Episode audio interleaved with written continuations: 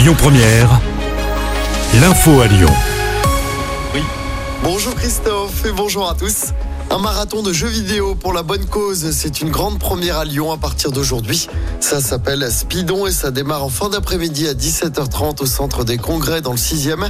Pendant 4 jours jusqu'à dimanche, les joueurs vont enchaîner les parties de jeux vidéo. Objectif, récolter des dons pour Médecins du Monde. Le principe de ce speedrun, terminer un jeu vidéo le plus vite possible, ce sera diffusé en simultané sur la plateforme Twitch pendant 79 heures. L'édition en 2023 avait permis de récolter plus de 1,2 million d'euros en faveur de Médecins du Monde. Encore un week-end chargé sur les routes de la région à l'occasion d'un nouveau chassé-croisé des vacances scolaires. Il y aura du monde dès demain dans le sens des départs. Bison futé le drapeau orange. Sans surprise, la journée de samedi sera la plus difficile sur les routes. C'est rouge pour les départs et orange pour les retours dans la région. Il est recommandé, si possible, de prendre le volant dimanche. Journée classée verte dans les deux sens.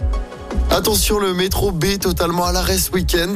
Il ne circulera pas samedi et dimanche en cause des travaux dans le cadre du plan de fiabilisation métro. C'est pour permettre l'arrivée de nouvelles rames plus longues à partir de l'automne prochain. Les bus relais sont mis en place ce week-end. À noter que d'autres perturbations sont annoncées en mars et en avril sur le métro B. Le détail complet est à retrouver sur notre application. Il y a des jours qui marquent l'histoire politique et parlementaire de notre pays. Ce jour en fait partie. Voilà les mots du Premier ministre Gabriel Attal après le vote favorable du Sénat à l'inscription de l'IVG dans la Constitution. La prochaine étape aura lieu au Congrès lundi après-midi. Il sera réuni à Versailles et il faudra une majorité des trois cinquièmes pour adopter euh, définitivement la réforme. En football, après l'OL, Valenciennes, deuxième club qualifié pour les demi-finales de la Coupe de France.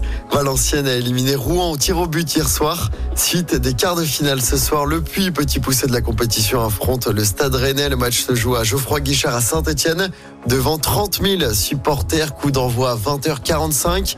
Je rappelle hein, que le tirage au sort des demi-finales aura lieu demain soir. Et puis toujours en foot, toujours pas de premier titre pour l'équipe de France féminine. Les Bleus ont perdu en finale de la Ligue des Nations contre l'Espagne. C'était hier soir à Séville, une défaite.